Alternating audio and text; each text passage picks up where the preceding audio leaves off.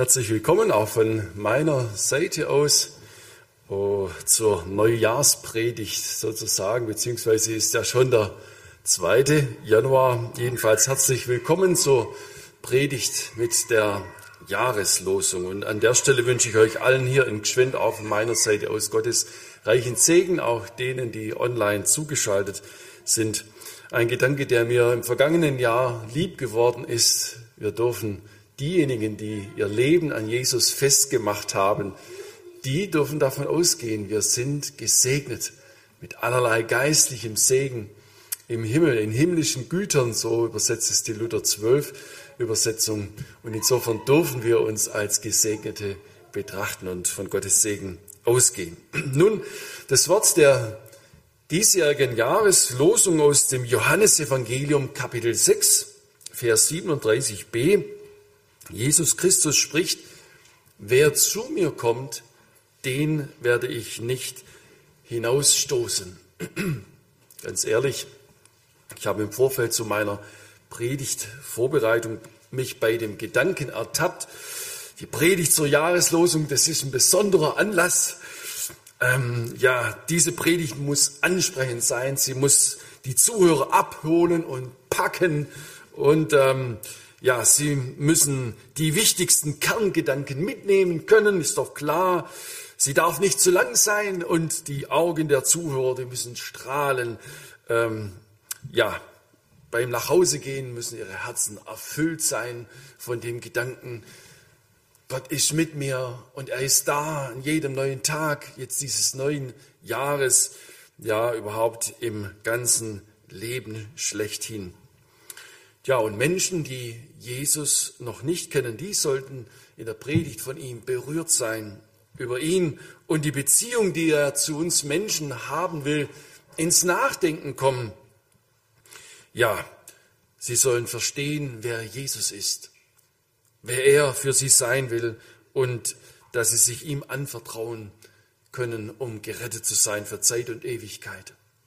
Ja, und für so ein Wunder, dass das geschieht, auch dieses Jahr immer wieder, da wollen wir beten.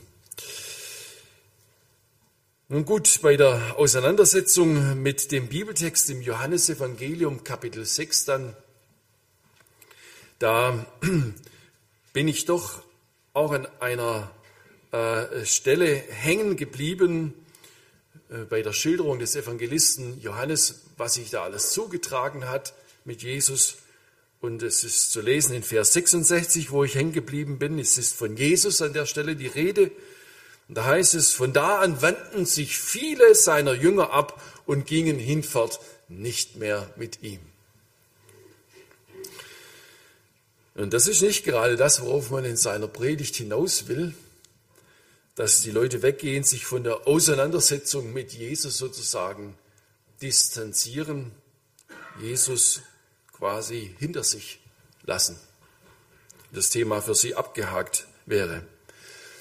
Aber ich musste so denken, früher oder später im Leben kommt es zu einer Entscheidung im Leben eines jeden Menschen, äh, der sich mit Jesus auseinandersetzt.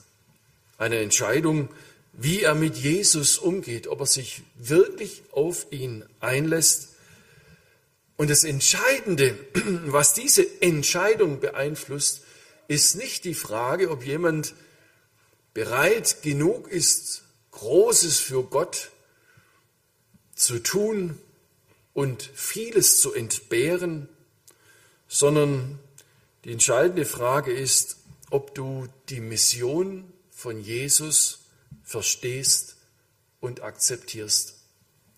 Ob du die Mission von Jesus verstehst und akzeptierst, wenn du sie verstanden hast, diese Mission.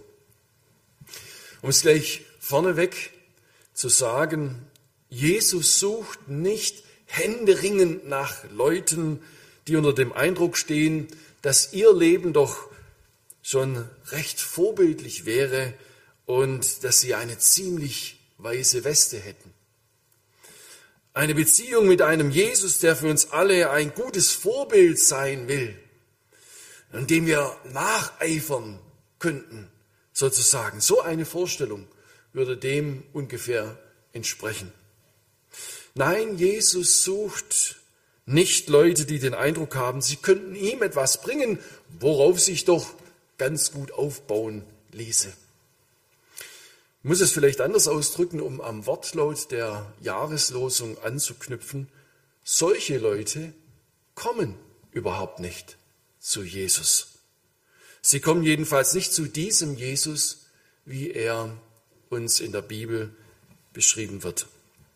Heute geht es vielleicht deshalb auch um die Frage, von was für einem Jesus gehst du eigentlich aus? Wer ist Jesus für dich? Und entspricht deine Vorstellung denn dem, wie die Bibel uns Jesus beschreibt?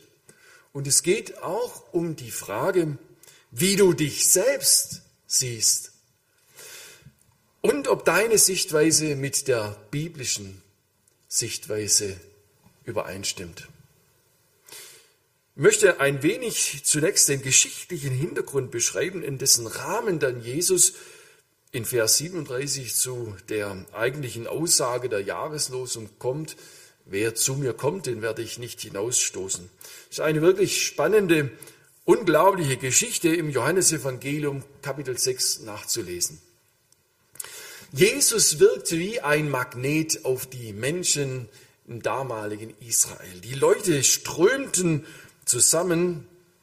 Er hatte unheilbar Kranke geheilt. Er predigte vollmächtig und seine Zuhörer fragten sich, ob nun endlich mit ihm der erwartete und ersehnte Messias Israels erschienen wäre. Wir befinden uns am westlichen Ufer des Sees Genezareth in der Gegend von Tiberias. Viele Menschen, wie gesagt, wollten Jesus sehen und hören und zusammen mit Frauen und Kindern müsse es wohl um die circa 12.000 bis 15.000 Personen gewesen sein, die zusammengekommen waren.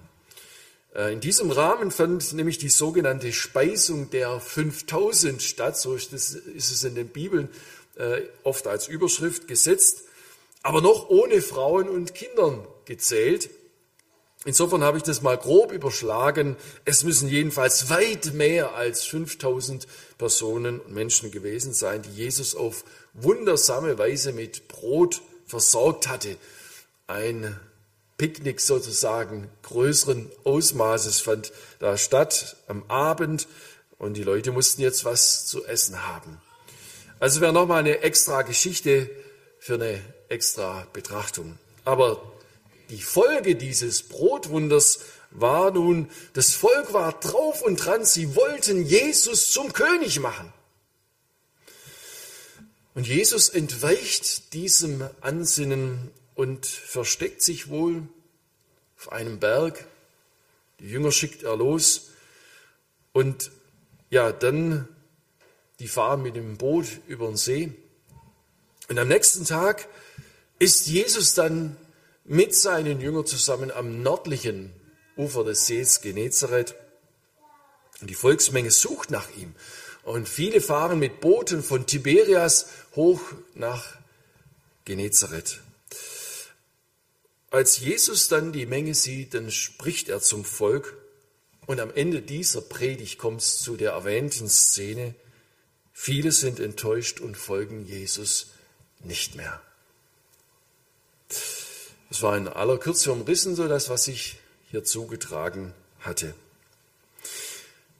Nun, in seiner Predigt, die Jesus da gehalten hatte, da nahm er noch einmal Bezug auf das Brotwunder des vorigen Tages und er erklärt seinen Zuhörern sinngemäß, Freunde, letztendlich geht es nicht um die Stillung des körperlichen Hungers, ja, das ist auch ein Bedürfnis unseres Menschseins und Gott nimmt unsere Bedürfnisse und unser ganzes Menschsein ernst. Er nimmt uns mit unserer gesamten Existenz ernst. Er hat uns, wie man so sagt, gesamtheitlich im Blick. Ihm ist auch unser körperliches Ergehen nicht egal. Er sieht uns auch in unserer Krankheit und wenn wir körperlich leiden. Und Jesus hatte unzählige Kranke geheilt damals. Ja, bis heute hat er bis durch die Jahrhunderte hindurch unzählige weitere Kranke geheilt. Jesus lebt und er ist auch heute noch erfahrbar. Und er erweist sich als der, der über den Naturgesetzen steht. Das Wichtigste war ihm bei seiner Erdenmission aber nie die Stillung unserer äußeren Bedürfnisse, sondern das Wichtigste war ihm die Wiederherstellung der Verbindung zwischen Mensch und Gott. Die Wiederherstellung der Verbindung zwischen Mensch und Gott. Und so nimmt er das Brotwunder als Vergleich und erklärt seinen Zuhörern, ich bin das Brot des Lebens, das euch mein Vater, der mich auf diese Erde geschickt hat, gibt. Ja, Brot des Lebens, sagen seine Zuhörer, das wär's doch, Jesus, du bist unser Brotkönig, gib uns alle Zeit solches Brot. Sie kapieren immer noch nicht, wovon Jesus spricht. Und dann kommt Jesus auf ein Thema zu sprechen, das damals wie heute bei den Menschen für Unverständnis sorgte und sorgt. Jesus macht deutlich, dass sein Blut und Leben für die Welt gegeben werden musste und müsste, um das größte Problem der Menschheit zu lösen. Was ist dein größtes Problem? Möchte ich uns fragen heute Morgen. Dass so wenige Menschen in Deutschland geimpft sind, ist äh, momentan das größte Problem für viele Politiker. Jesus würde sagen, ist es nicht. Ist nicht das größte Problem. Dass sich so viele Menschen mit einer gefährlichen Impfung impfen lassen, ist momentan das größte Problem, sagen die Impfgegner. Und Jesus würde auch dazu sagen, nein, das ist nicht das größte Problem dass so viele Menschen sterben an Corona oder an Impfung, ist das größte Problem, sagen viele zurzeit. Und je nachdem, mit welcher Überzeugung sie an die Sache herangehen, Jesus würde sagen, nein, das ist nicht das größte Problem. Jesus würde sagen, das größte Problem, das es bis zu meinem Tod am Kreuz und bis zu meiner Auferstehung gab, ist, dass Menschen früher oder später hundertprozentig sterben und wenn sie es ohne Vergebung und ihrer Schuld tun, gehen sie ewig verloren. Das ist das größte Problem. Und nun weiß ich aus Erfahrung, dass viele, die das zum ersten Mal vielleicht in dieser Deutlichkeit hören, dann sagen, also Moment mal, so schlecht bin ich nun auch nicht. Ich habe doch niemanden umgebracht oder kein Verbrechen begangen, sodass ich deshalb die Hölle verdient hätte. Das ist doch ein bisschen übertrieben. Aber Jesus würde sagen, du hast noch nicht begriffen, wie tragisch die Situation ist. Ich will überhaupt nicht, dass ein Mensch in die Hölle kommt. Dass irgendein Mensch ewig verloren geht. Will ich überhaupt nicht. Und gerade deshalb bin ich in diese Welt gekommen. Denn Sünde ist zunächst ein Zustand und erst im weiteren Sinne, im sekundären Sinne eine Tat. Sie wird zum Lebensprinzip und zur Lebensäußerung. In Sünde zu leben bedeutet, als Nachkomme unserer ersten Eltern Adam und Eva, die sich von Gott getrennt haben. Es bedeutet, in Sünde zu leben, von Gott getrennt zu sein, schon von Geburt an.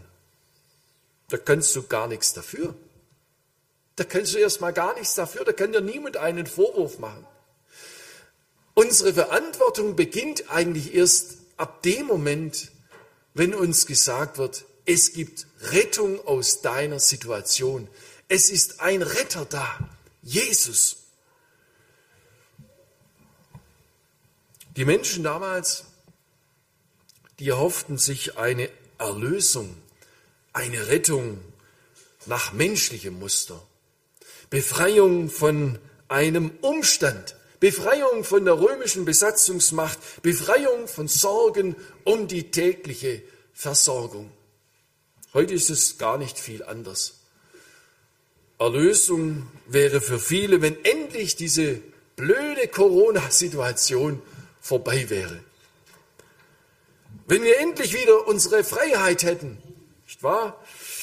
Wenn wir wieder reisen könnten, wohin wir wollten, wenn wir machen könnten, was wir wollten, Freiheit von Krankheit, Freiheit von äußeren Einschränkungen.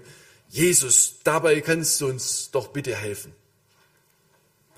Aber die Rettung durch Jesus bedeutet nicht in erster Linie Befreiung aus unseren Umständen, sondern bedeutet Befreiung aus unserem Zustand.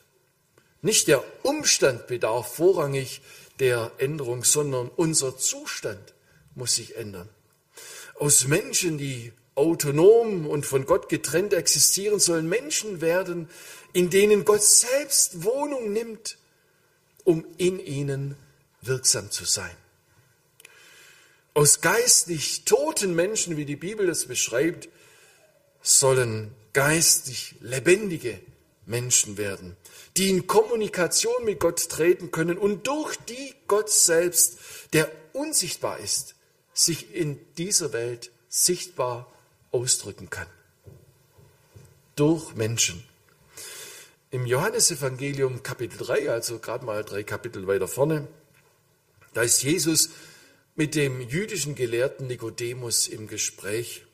Der wollte eigentlich so ein typisch theologisches Gespräch mit Jesus führen, aber Jesus macht ihm klar, Nikodemus, dafür können wir uns die Zeit sparen. Da müssen wir gar nicht länger ins Gespräch kommen. Das größte Problem nämlich des Menschen ist, dass dem Menschen das Leben Gottes verloren gegangen ist. Und deshalb ist er nicht fähig, den Vorstellungen seines Schöpfers entsprechend zu leben. Er sagt ihm so ungefähr, ihr wisst zwar, wie ein Leben nach Gottes Maßstab aussehen sollte, aber ihr versteht nicht, wie das Leben an sich von Gott gemeint ist. Und Jesus sagt ihm diese bekannten Worte, Nikodemus, außer dass jemand von neuem geboren wird, kann er das Reich Gottes nicht sehen. Damit ist gemeint, dass Gott selbst im Menschen Wohnung nehmen muss und dieses Leben ganz neu beginnen kann auf diese Weise. Und dann wird in diesem Gespräch deutlich, dass es kein neues Leben geben kann, bevor die Schuld unseres Menschseins nicht gesühnt ist. Jesus spricht mit Nikodemus vom Kreuzesgeschehen. Wenn wir irgendwo in Deutschland ein Kruzifix sehen oder ein Bild, auf dem Jesus, der gekreuzigte, dargestellt wird, ja eigentlich jedes Kreuz, auch das, was manche so als Schmuck um den Hals der Kette tragen, dann ist es immer mit dieser Botschaft und dieser Erinnerung verbunden, Jesus starb an einem Kreuz, um die Brücke zwischen Gott und Mensch zu schlagen indem er die Schuld der Welt sühnte. Und in diesem Gedankengang sprach Jesus auch hier jetzt im Johannesevangelium Kapitel 6 am See Genezareth mit den Menschen und zu den Menschen. So sinngemäß, ich bin das Brot des Lebens. Mein Leib, der am Kreuz sterben wird und mein Blut, das ich am Kreuz vergießen werde, ist die Lebensgrundlage für ein neues Leben und für einen Neuanfang. Ja, dieses Geschehen ist die Grundlage und zudem Garantie, dass Menschen den Himmel als Lebensziel überhaupt erreichen können. Und dieser Sachverhalt, erklärt Jesus, ist so wichtig und so bedeutend, dass ich den Weg aus himmlischer Herrlichkeit und Schönheit verlassen habe, in die Niedrigkeit menschlichen Daseins mich hinabbegeben habe. Ja, so klein mich gemacht habe, dass ich mich von Maria in eine schäbige Krippe als verletzliches Baby legen lassen habe. Der ganze Weg der Erlösung war ein Weg der Erniedrigung, um verlorene Menschen retten zu können. Nur als wahrer Gott und als wahrer Mensch konnte Jesus die Schuld der Welt auf sich laden und die Schuld sühnen und Mensch und Gott miteinander versöhnen, so wie wir es diesem bekannten Weihnachtslied immer wieder singen. Christ ist erschienen, uns zu versöhnen. Freue dich, freue dich, o Christenheit. Und wie nun Jesus von diesen Dingen zu seinen vielen Zuhörern spricht, da wendet sich, da wendet sich das Blatt. Viele seiner Zuhörer brachten zum Ausdruck so ungefähr, also damit kann ich nun wirklich nichts anfangen. Was soll das denn? Was dieser Jesus behauptet, vom Himmel gekommen sein, zu sein, was bildet der sich eigentlich ein? Das ist doch der Sohn des Josef, des Zimmermann, den kennen wir doch. Was redet der für, für Zeugs? Und seine Mutter Maria kennen wir auch. Aber heute, am Anfang des Jahres 2022, da wollen wir den Blick auf uns richten und uns fragen, was wir mit einem Jesus, der am Kreuz für die Schuld einer ganzen Welt- und Menschheitsgeschichte stirbt, anfangen können. Vielleicht sagst du, für mich hätte Jesus nicht ans Kreuz gehen müssen. Gespräch mit einer Person hat, die mir das so gesagt. Für mich hätte der nicht ans Kreuz gehen müssen.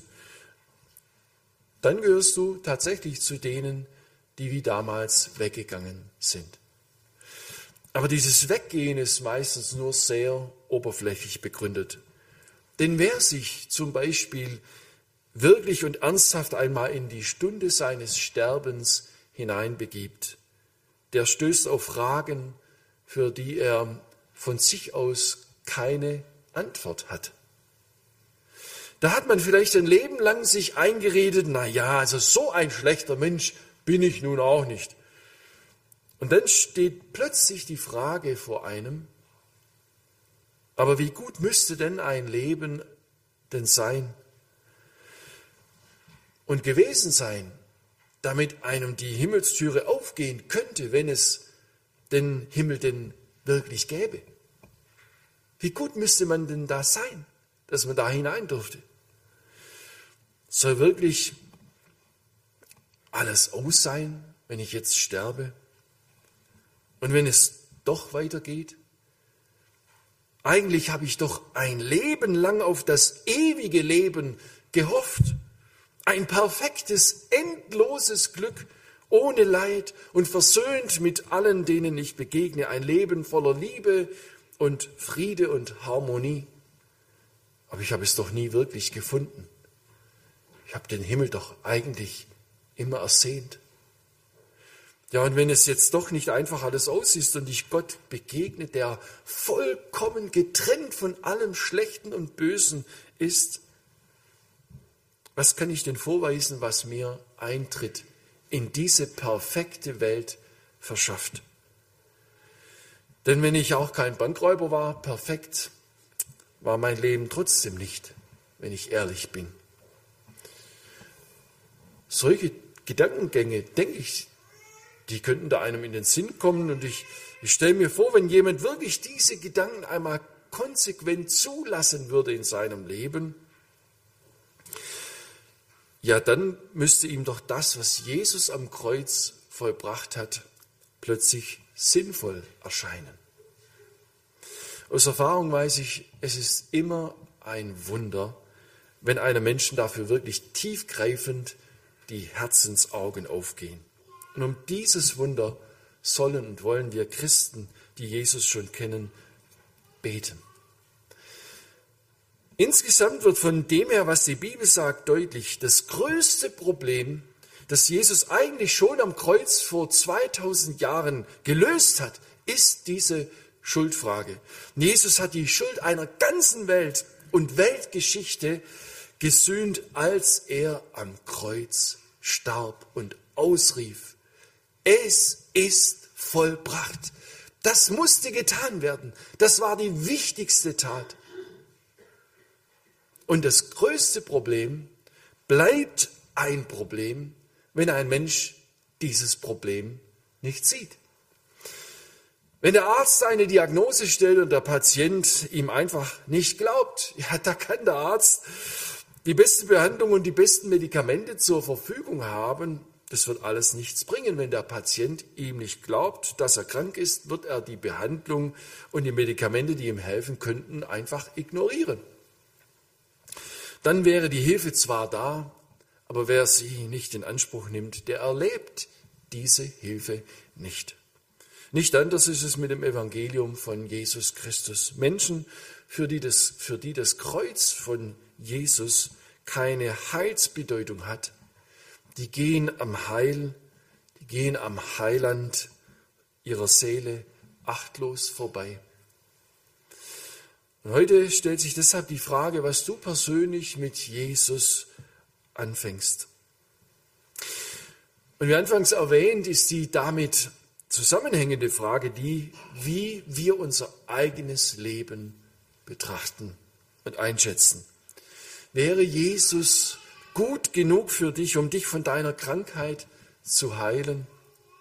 Wenn er irgendwie von Bedeutung ist, dann soll er dich doch schließlich von deiner Krankheit oder zumindest von deinem schlimmen Nachbarn befreien oder zumindest von deiner Arbeitslosigkeit.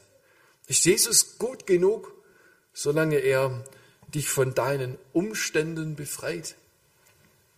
Ich fürchte, dann wirst du nicht wirklich zu ihm kommen. Denn Jesus will nicht vor allen anderen Dingen deine bedrückenden Umstände beseitigen, sondern er will uns aus unserem Zustand in Trennung von Gott befreien, von der Realität, die uns juristisch von Gott trennt, unserer Sünde, egal ob viel oder wenig, egal ob wir unsere Sünde als groß oder klein betrachten, in den Himmel kommen wir und in die Gemeinschaft mit Gott kommen wir ausschließlich durch Vergebung, nicht durch Meditation, Selbstversenkung oder Selbstverbesserung oder gar Selbstinszenierung. Ich bin doch jemand, sondern ausschließlich durch Vergebung und die finden wir nur bei Jesus. Aber nun möchte ich nun solche ansprechen, die für die das Kreuz von Jesus Sinn macht. Vielleicht heute zum ersten Mal. Auch solche versucht der Feind unserer Seelen mit scheinbar logischen Argumenten vom Schritt in ein neues Leben abzuhalten. Da könnten dir vielleicht solche Gedanken vor Augen stehen. Ach du liebe Zeit, ich habe es vollständig verbockt. Ich habe nichts anderes verdient, als dass mein Leben vollends den Bach runtergeht. Bestimmt will Jesus mit mir nichts zu tun haben. Bei eine Umfrageaktion vor einigen Jahren, ich meine, ich habe das in Gschwend hier schon mal erzählt, in der Fußgängerzone in Backnang kam ich mit einem Mann ins Gespräch und ich habe ihm die Frage aus dem Fragebogen vorgelesen, wenn Sie heute sterben würden, was würden Sie Gott auf die Frage antworten, warum soll ich dich in den Himmel lassen? Und da hat mir dieser Mann geantwortet, Ach, wissen Sie, so ungefähr, ich habe so viel Mist gebaut in meinem Leben, ich kann mir die Antwort auch selbst geben. Ich habe den Himmel nicht verdient, das weiß ich. Da habe ich ihm gesagt, hören Sie mal, Sie sind genau der richtige Kandidat für Jesus. Als Jesus am Kreuz starb, da hat er unsere Lebensschuld bezahlt. Er für uns.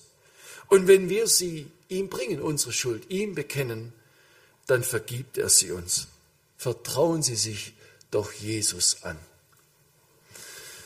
Ich will es auch dir, ich will es uns unmissverständlich zurufen, was Jesus dir sagt. Wer zu mir kommt, den werde ich nicht hinausstoßen. Komm zu Jesus, wende dich zu ihm im Gebet, vertraue dich ihm an, bekenn ihm deine Schuld, Lass alles raus, raus damit. Du wirst eine unvorstellbare Befreiung und Entlastung erleben. Ich gebe es dir schwarz auf weiß. Jesus wird dich nicht abweisen. Er hat es selbst gekommen, gesagt, ich bin gekommen, um zu suchen und zu retten, was verloren ist. An anderer Stelle sagt er, ich bin nicht für die Gesunden gekommen, die meinen, bei mir ist alles in Ordnung. Nein, ich bin für die Kranken gekommen. Ich bin der Arzt für die Kranken. Oder da steht einem anderen vielleicht der Gedanke vor Augen, ja, für Leute, die nie was von Gott gehört haben Und von Jesus, da gibt es Gnade. Aber ich, ich habe so vieles von klein auf im Gottesdienst gehört. Die zehn Gebote habe ich sogar auswendig gelernt. Und trotzdem habe ich bewusst in der Sünde gelebt, habe Wege beschritten, die ich besser nicht gegangen wäre. Und ich habe Dinge getan, die ich mir selbst nicht verzeihen kann. Mit mir kann Jesus nichts mehr anfangen. Da ist der Ofen aus. Aber ich will dir sagen, das ist eine glatte Lüge. Denn Jesus sagt, wer zu mir kommt, wer auch immer zu mir kommt, den werde ich nicht hinausstoßen. Deshalb komm zu ihm. Du musst ihm keine Versprechungen machen, dass du ab jetzt ganz heilig und fehlerlos leben willst und wirst. Das wird sowieso nicht klappen. Vergiss es. Du darfst und sollst lernen, mit Jesus im Alltag zu rechnen, mit ihm durch den Alltag zu gehen. Und du darfst lernen, mit seiner Kraft zu rechnen. Er kann, was du nicht kannst. Er kann die Verlockung zur Sünde besiegen. Er ist der Sieger. Er kann es. Du kannst es nicht. Du darfst lernen, mit ihm zu leben und mit ihm zu rechnen. Egal wie oft du dabei auf die Nase fällst, das spielt gar keine Rolle. Bleib dran, bleib nah dran an Jesus. Du darfst lernen, mit seiner Kraft zu rechnen, weil er kann, was du nicht kannst. Christsein ist keine verkrampfte Mühe, sondern Jesus Christus in dir wirksam. Was das bedeutet, das dürfen Christen Tag für Tag mehr und mehr lernen.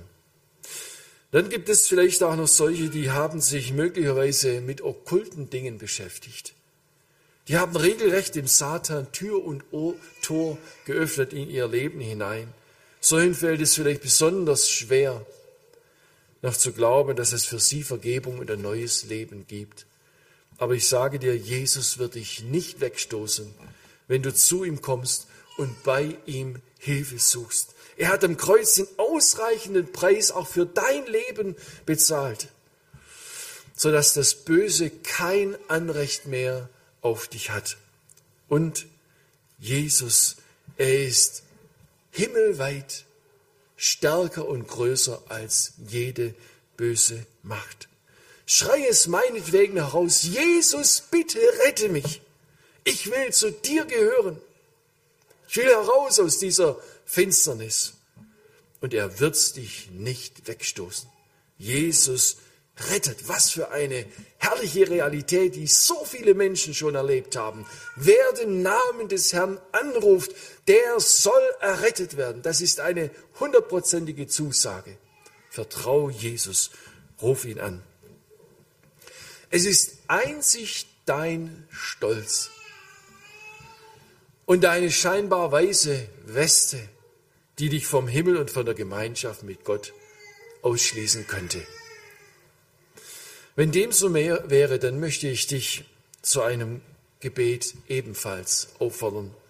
Sprich es ehrlich und richte es ernsthaft an Jesus und sag ihm das, was manche andere auch schon gesagt haben. Jesus, ich komme mir eigentlich ziemlich rechtschaffen vor und mit deinem Kreuz, sodass du am Kreuz gestorben bist, damit kann ich nicht wirklich etwas anfangen.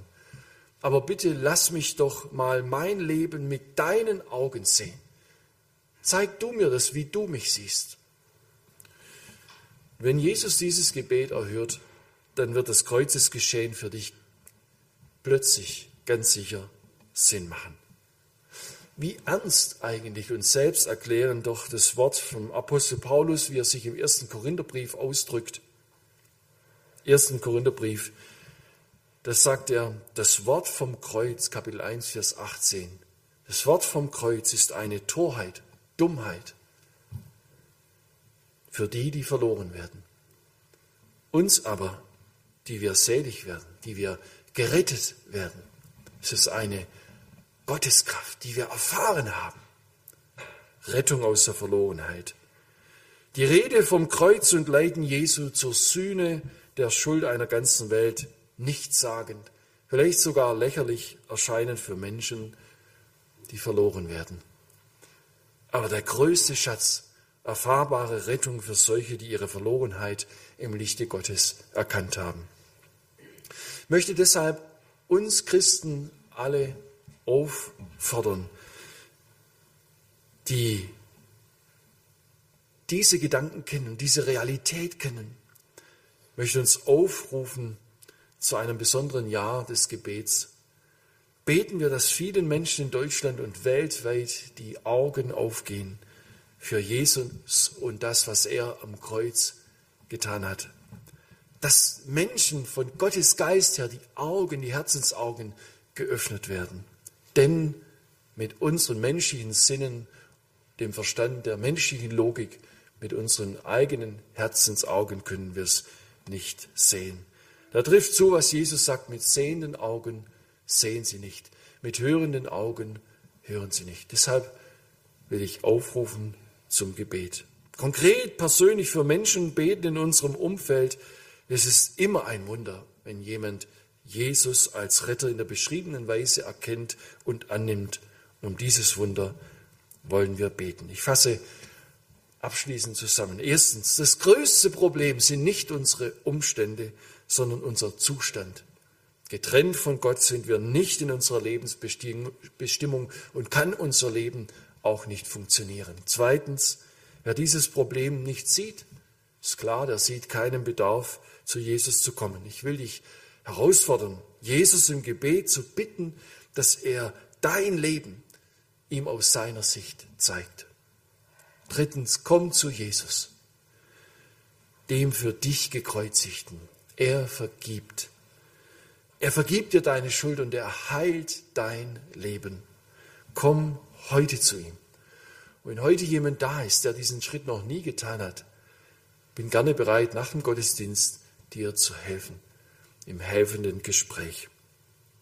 Denn Jesus verspricht, wer zu mir kommt, den werde ich nicht hinausstoßen. Und viertens, ich will uns Christen ermutigen, das Jahr 22 zu einem besonderen Jahr des Gebets zu machen. Konkret und persönlich für Mitmenschen, regelmäßig und zusammen mit anderen Christen zu beten. Auch hier, wenn ihr ein Geschwend zusammenkommt in der Gebetsstunde, dass ihr Namen nennt und sagt, für die Person will ich konkret dieses Jahr beten. Helft mir dabei. Und bleibt nicht beim Aldi-Gebet, wie es mal jemand gesagt hat. Er hat gesagt, wisst ihr, dass es im Aldi auch Menschen gibt oder Christen gibt? Und dann haben die Zuhörer gefragt, wie bitte, Aldi, Christen? Ja, ich höre immer, dass gebetet wird, Herr segne Aldi Christen. Und ähm, das ist mir zum gedanklichen Aufhänger geworden. Nein, das ist zu unkonkret. Nein, bet konkret für Menschen in deinem Umfeld deinen Nächsten, liebe deinen Nächsten. Das ist deine und meine Aufgabe. Und wo Menschen uns von Gott so zur Seite gestellt und in, in den Weg gestellt sind vielleicht auch, betet für alle Menschen, auch für solche, für die wir menschlicherweise vielleicht nicht beten würden, weil sie uns so unsympathisch sind, weil sie uns schon zugesetzt haben. Aber gerade für die, bete für sie. In diesem Sinn wollen wir Abschließend, ich will noch beten. Lieber Herr Jesus Christus, ich danke dir für diese Zusage und diese Einladung. Wer zu dir kommt, den wirst du nicht hinausstoßen. Vielen Dank für diese Ermutigung, die auch mein Leben immer wieder aufgerichtet hat, wo ich an mir selbst und meinem Versagen verzweifelt bin. Ich danke dir auch für die Einladung für Menschen, die dich noch nicht kennen, das vielleicht heute zum ersten Mal so gehört und begriffen haben. Ich will dich bitten, wirke du an ihren Herzen, öffne du ihre Herzensaugen für ihren eigenen Zustand und für dich und dein Kreuz, für das, was du am Kreuz getan hast. Ich danke dir, dass du für uns am Kreuz die Schuld einer ganzen Welt bezahlt hast. Ich danke dir, dass du auferstanden bist und dass du lebst und dass wir mit dir, dem Lebendigen heute rechnen dürfen, dich anrufen dürfen und du heute noch retten kannst und retten willst, Kraft deines Amtes, weil du der Retter bist. Ich danke dir dafür. So wollen wir dich bitten, dass dieses vor uns liegende Jahr ein Jahr ist, an dem viele Menschen diese Einladung hören und annehmen. Kommt her zu mir, alle, die ihr mühselig und beladen seid. So hast du es gesagt. Ich will euch erquicken. Ich will eurer Seele Ruhe schaffen. Lasst euch verbinden mit mir. Ich danke dir für diese wunderbare Einladung, die auch dieses Jahr gilt. Du kennst die vielen Menschen, die in Angst sind vor der Zukunft, die sich fragen, was kommt, die nicht wissen, wie es weitergeht, weil ja so vieles am Boden liegt in ihrem Leben, in persönlichen Beziehungen, in, im Blick auf ihre Arbeit und den Verdienst, ihr Auskommen.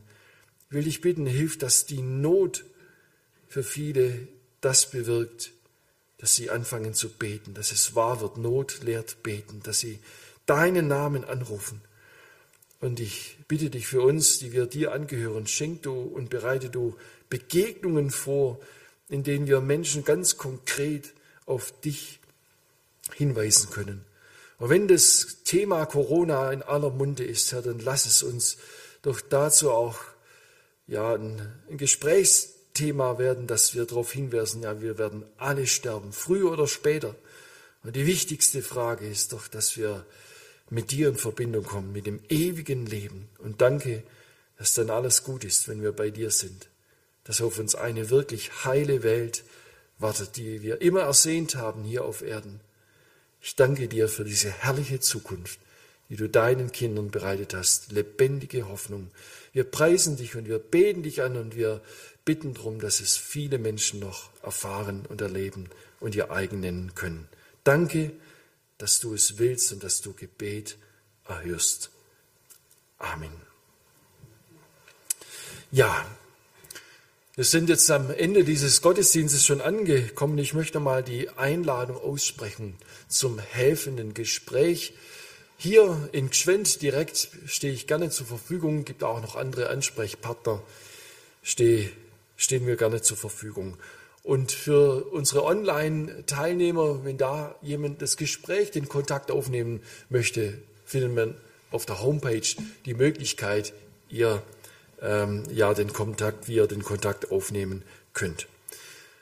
Wir sind am Ende dieses Gottesdienstes angekommen, beziehungsweise hier in Gschwend singen wir jetzt nochmal ein Lied, aber den Online-Teilnehmern sage ich Adieu. Ich wünsche uns allen ein herzliches Gottbefohlen und freue mich aufs Wiedersehen. Adieu.